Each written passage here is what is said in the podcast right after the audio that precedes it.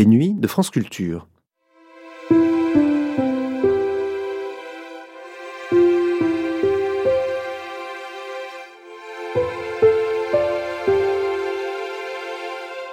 Les nuits de France Culture, une mémoire radiophonique. C'est un littérateur, il n'est pas foutu de lancer une bombe. L'impassible Félix Fénéon humoriste, journaliste, anarchiste, mais Félix Fénéon qui préférait raconter des faits divers plutôt que d'en être l'auteur. Et n'oublions pas Félix Fénéon, critique d'art, rougissant de plaisir devant un tableau. Tel que les autres, Félix Fénéon, première diffusion sur la chaîne parisienne le 29 novembre 1947.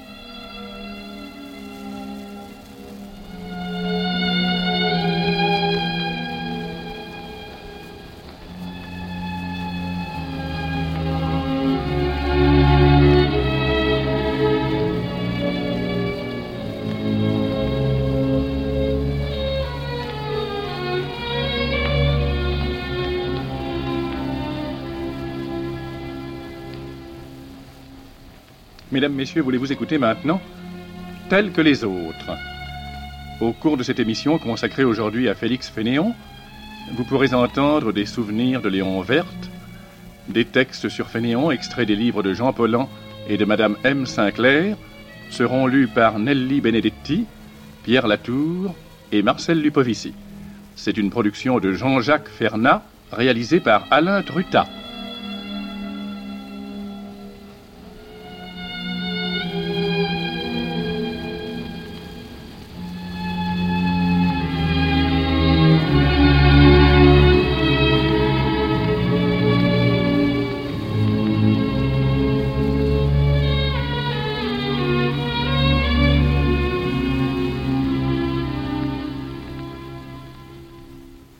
Il est normal, lorsque l'on parle de quelqu'un, de dire d'abord ce que fut sa vie, ensuite seulement on en fait un portrait. Je crois pourtant qu'il est mieux, lorsqu'il s'agit de Félix Fénéon, de lire d'abord un portrait de lui. C'est au livre de Madame M. Sinclair que nous emprunterons celui-ci. Félix Fénéon a la parole si particulière que lorsqu'on pense à lui, c'est l'entendre que l'on fait d'abord. Il parle avec une légère hésitation, comme s'il déchiffrait un texte un peu difficile. Ce qu'il trouve ainsi dans sa pensée, c'est le mot toujours le plus rare, mais aussi le plus juste, le point de vue le plus inattendu, mais qu'on sent réfléchi, justifiable, et qu'il ne fait du reste que proposer à votre attention. Cette pensée choisie vous parvient lentement à travers une voix au timbre élevé, sans inflexion, comme rituelle et d'une extrême douceur ayant si peu de rapport avec sa haute silhouette fortement charpentée qu'elle éveille au premier abord une idée de mystification. Grand, d'une sveltesse un peu raide, sobre de geste et d'attitude, l'œil petit, couleur d'eau, au regard précis. Derrière une ironie toujours embusquée, une indulgente bonté, très lisible, sur de grands traits charnus, en dépit d'une volonté d'impassibilité un physique discret, se voulant tel, et de façon inattendue, paradoxale, cette blonde barbiche dissidente au menton. Ce qui peut lui donner les apparences d'une certaine férocité narquoise de pince sans rire, c'est l'absence dans ses propos des comédies habituelles. Celles qu'il joue sont tellement à découvert qu'elles en perdent toute apparence de feinte. Et maintenant seulement un peu de biographie. Félix Fénéon est né à Turin, 50 rue de l'Hôpital, le 29 juin 1861, de Pierre-Marie Jules Fénéon de Belvèvre, Saône-et-Loire, et de Louise Fénéon de Saint-Maurice, Suisse, son épouse. Il passe son enfance en France. Il passe, en 1881, avec succès, le concours d'entrée au ministère de la Guerre. Les notes de ses chefs sont élogieuses. En 1894, il est toujours au ministère de la Guerre. Pendant les années 1890 et suivantes, les attentats anarchistes connurent un certain succès. Les dynamiteurs d'alors n'étaient pas très dangereux, mais tout de même le gouvernement sévit. Des anarchistes furent arrêtés, et avec eux les théoriciens de l'anarchie, Jean Grave et Sébastien Faure.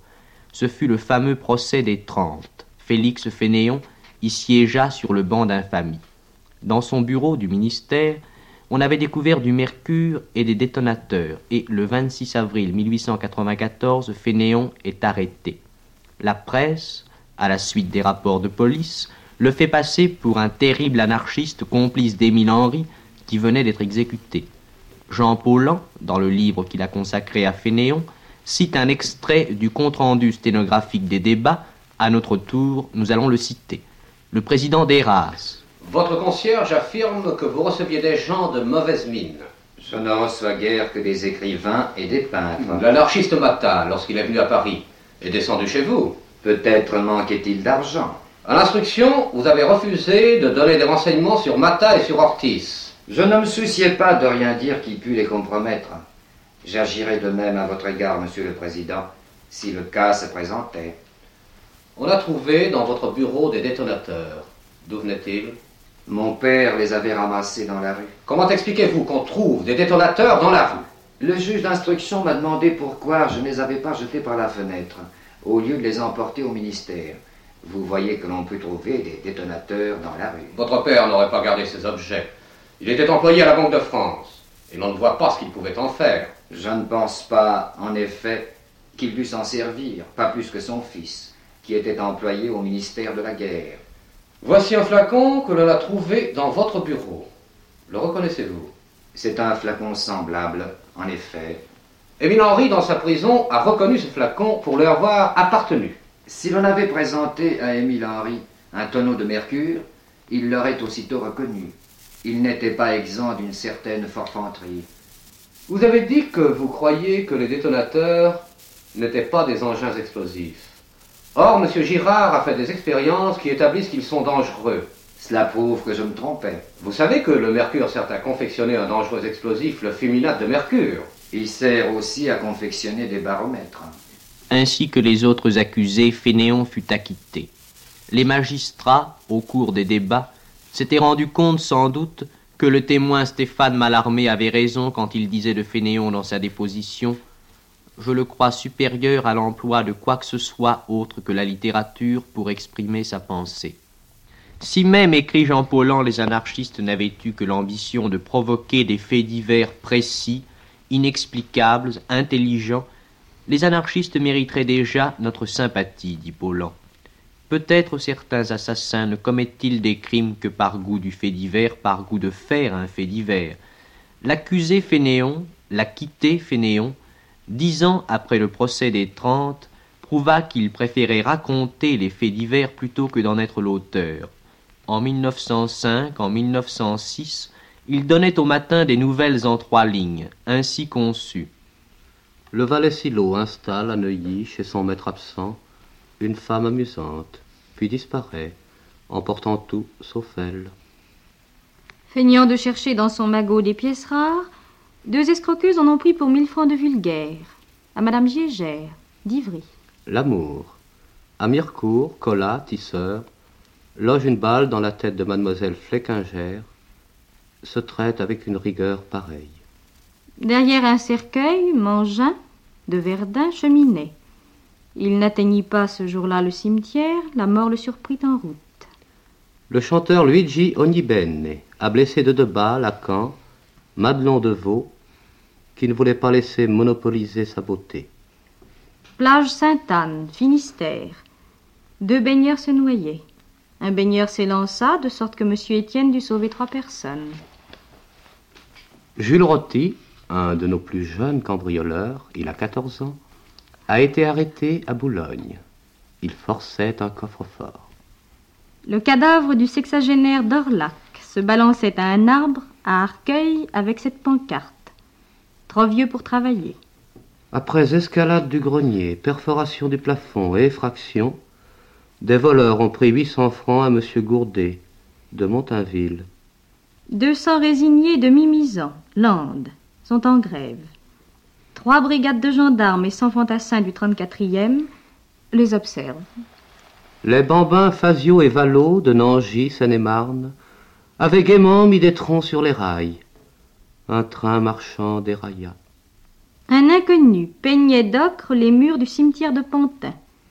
Du jardin errait nu par Saint-Ouen-l'Aumône. Des fous, paraît-il. Le 515 a écrasé au passage à niveau de Montéard, Sarthe, Madame du Tertre. Accident, croit-on, bien qu'elle fût très misérable. Monsieur Abel Bonnard de Villeneuve-Saint-Georges, qui jouait au billard, s'est crevé l'œil gauche en tombant sur sa queue. Et celle-ci, que je lis dans le livre de Madame M. Sinclair, en état de légitime défense, le cheval de Lefrançois Chartier défonce à Pantin d'une ruade le sternum du brutal. Un jour, paraît-il, M. Edwards, directeur du matin, avait trouvé trop longue, vraiment trop longue, une de ses nouvelles. Le lendemain, Fénéon relatant une catastrophe de chemin de fer écrivit ces deux mots. Train, deux points, tronc. Y a-t-il un mot qui puisse qualifier l'attitude de Fénéon lorsqu'il répond à un président de tribunal et lorsqu'il rend compte d'un fait divers? Léon Verte pense que c'est le mot impassibilité.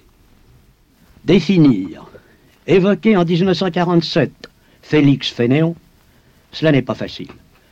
À ses contemporains immédiats eux-mêmes, qui lui accordaient un extraordinaire prestige, il apparut souvent comme une énigme. Félix Fénéon naquit à Turin en 1861, mais ce fut par hasard. Son père était français. Fénéon passa quelques mois de son enfance à Lugny, village de Saône-et-Loire, mais il n'est point marqué d'un caractère bourguignon. À l'époque où les Français portaient volontiers la barbe entière, ses joues et ses lèvres étaient rasées, et une barbiche terminée par un angle aigu prolongeait son menton. Il ressemblait à l'oncle Sam des illustrés d'alors. Quand il parlait, son articulation était si parfaite et ses phrases si bien séparées que chacune de ses paroles faisait penser à une inscription lapidaire. Non pas qu'il leur attribuât une prétentieuse importance, non pas qu'il les présentât à son interlocuteur comme des occasions exceptionnelles, mais il semblait les souffler devant lui comme des bulles de savon, et comme s'il eût pensé qu'un jour, ainsi que dans Rabelais, elles seraient éternisées par congélation, par congélation dans l'espace aussi bien, méritait-elle toujours d'être conservée. Ainsi, près du lit de mort de Lucie Cousturier, ce grand écrivain inconnu du gros public, Fénéon murmurait, par hasard, quelque chose disparaît. Quoique proféré avec beaucoup de douceur, les mots de Fénéon parfois mordaient dur.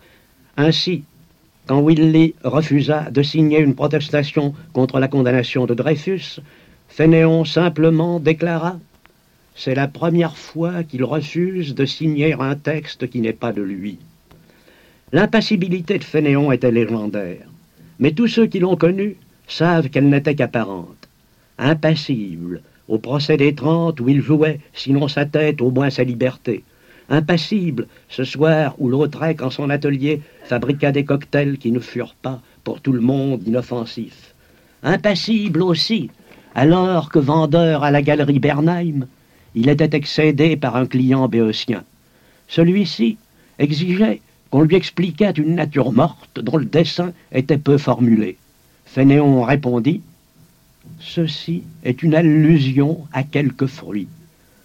Impassible aussi, quand il assénait un compliment de style malarméen, et qu'on ne savait point s'il se moquait ou non. Malarméen, car, pour parler comme Fargue quelques jours avant sa mort, Fénéon était malarméen, et non pas malarméâtre. Impassible aussi, quand ces mendiants attitrés, les premiers jours du mois, pénétraient dans la galerie de la rue Richepense, et quand, d'un geste furtif et clandestin, il plongeait ses doigts dans la poche de son gilet. Impassible et grave aussi, le jour où je le surpris place de la Madeleine, parmi les badauds attroupés autour d'un camelot qui vendait des porte-plumes d'une étrange espèce. Un trou, perforé au haut du manche, laissait apercevoir, si du moins on en croyait le camelot, des images sans innocence. Fénéon acheta un de ces porte-plumes, s'éloigna du groupe des badauds, leva le porte-plume à hauteur de son nez et regarda par le trou, absolument indifférent aux passants et au jugement qu'il pourrait porter sur sa luxurieuse frivolité. Mais non pas moins impassible. Quand Edwards, directeur du matin où Fénéon venait d'entrer comme rédacteur des nouvelles en trois lignes, le fit appeler et lui demanda Êtes-vous toujours anarchiste, monsieur Fénéon? À quoi Fénéon, plus impassible que jamais, mais avec une magnifique insolence répondit Comme il vous plaira, monsieur. L'œuvre écrite de Félix Fénéon tient tout entière en ces nouvelles en trois lignes où il mit sa marque, son sens de l'ellipse et du raccourci, et en quelques articles de critique d'art qu'il publia à la fin du siècle dernier dans une petite revue, La Vogue. Sa personnalité déborde de beaucoup ses quelques écrits. Il fut secrétaire de la Revue Blanche, point d'intersection, si j'ose dire, de Mallarmé et de Mirbeau. Il fut l'ami de Bonnard, de Huillard, de Roussel, de Signac. Un groupe peint par Van Rysselberg nous montre Fénéon en compagnie de Bussy, de Verhaeren, de Vielle-Griffin, de Dantec, de Croze, de Gide, de Metterlinck et d'Henri. Les contrastes de Fénéon sont innombrables. Ironiste, oui, mais nourri d'une passion de justice et haïssant toute momerie. Je l'entends encore, repoussant avec une rage rentrée, un livre d'une académique sagesse sur la guerre de 1914. Défenseur de la peinture moderne, en un temps où le pompiérisme était plus fort que le snobisme, aussi parfaitement à son aise devant le Perlus, si noblement et si simplement peuple, que devant le comte de Kessler, grand amateur de peinture française, et qui fut au temps de la République de Weimar ambassadeur d'Allemagne en Pologne. Quelle fut la clé de cet homme impassible et passionné? Critique d'art, écrivain, humoriste jusque devant l'échafaud, brûlé par l'esprit de révolution ou par l'amour de Seurat, tout cela sans doute. Mais il fut surtout une figure, et peut-être, dans quelques cent ans, un historien de génie, reconstituant les dernières années du XIXe siècle et les premières années d'une autre, mettra en place le personnage encore énigmatique de Félix Fénéon.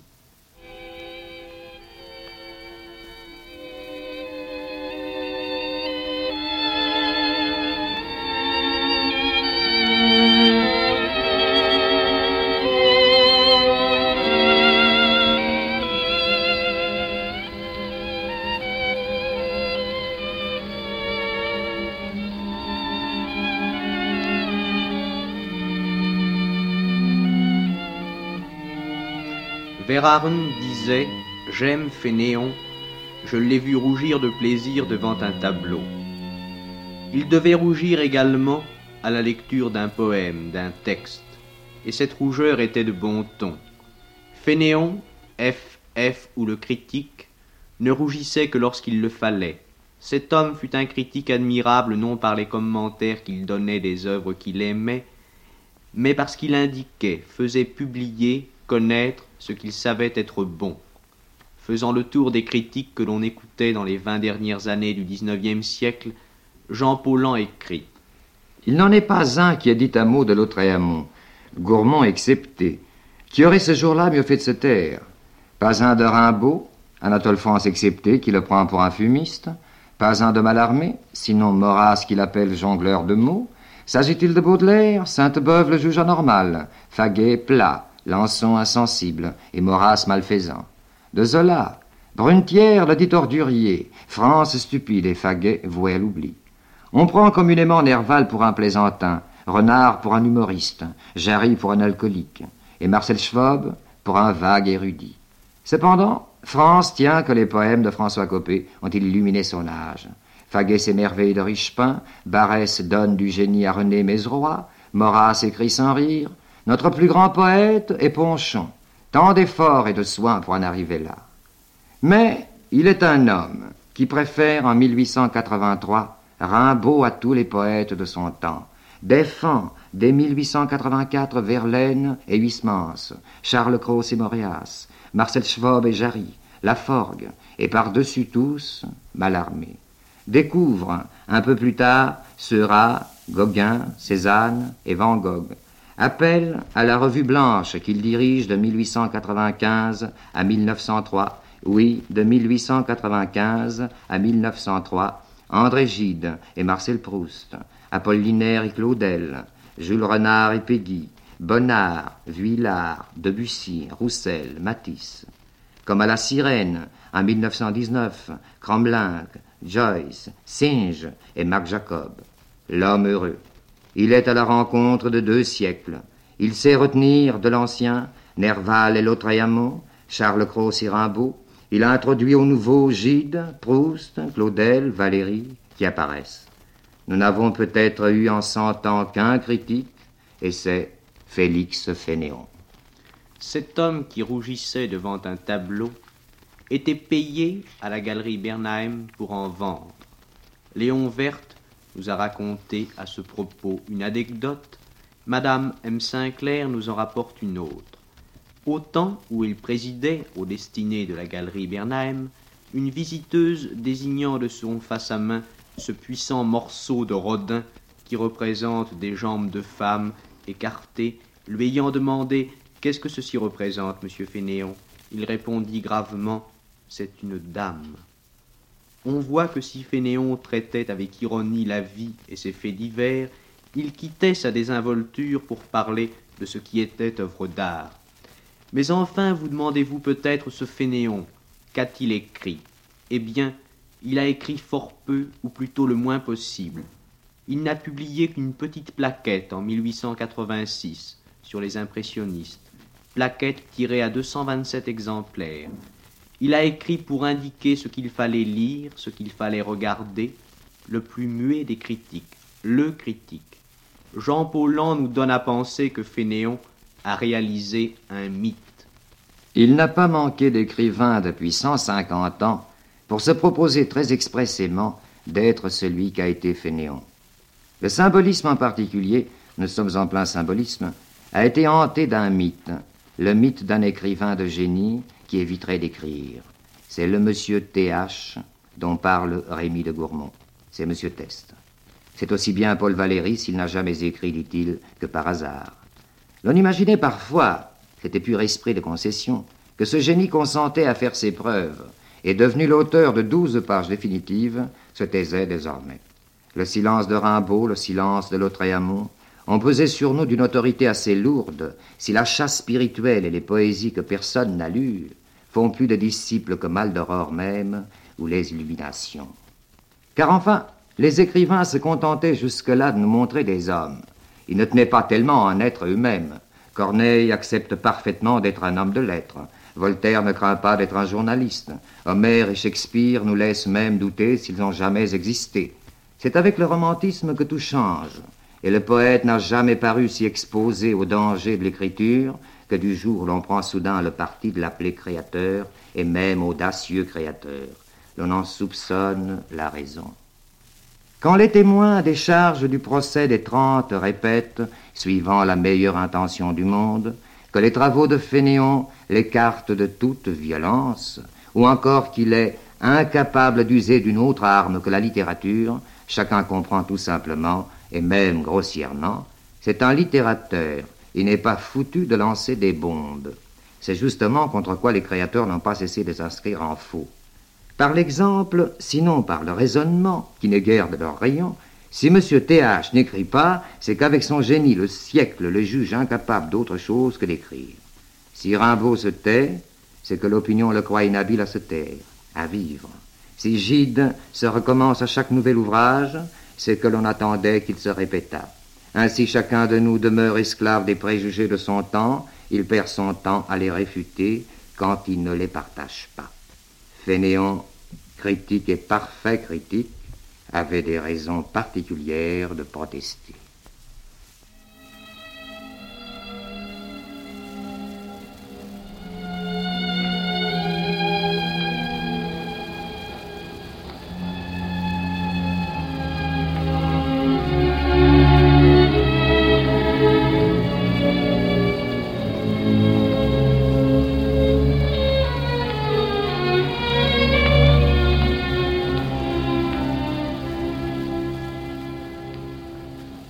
Messieurs, c'était tel que les autres. Au cours de cette émission consacrée aujourd'hui à Félix Fénéon, vous avez pu entendre des souvenirs de Léon Verte, des textes sur Fénéon extraits des livres de Jean Paulhan et de Madame M. Sinclair ont été lus par Nelly Benedetti, Pierre Latour et Marcel Lupovici. C'était une production de Jean-Jacques Fernat réalisée par Alain Trutat.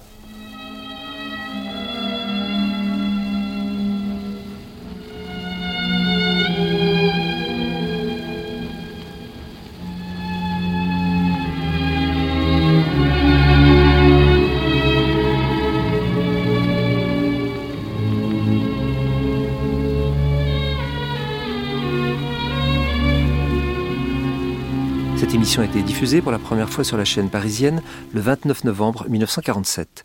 Vous pourrez la réécouter en ligne ou la télécharger sur le site franceculture.fr ou sur l'application Radio France à la rubrique des Nuits de France Culture.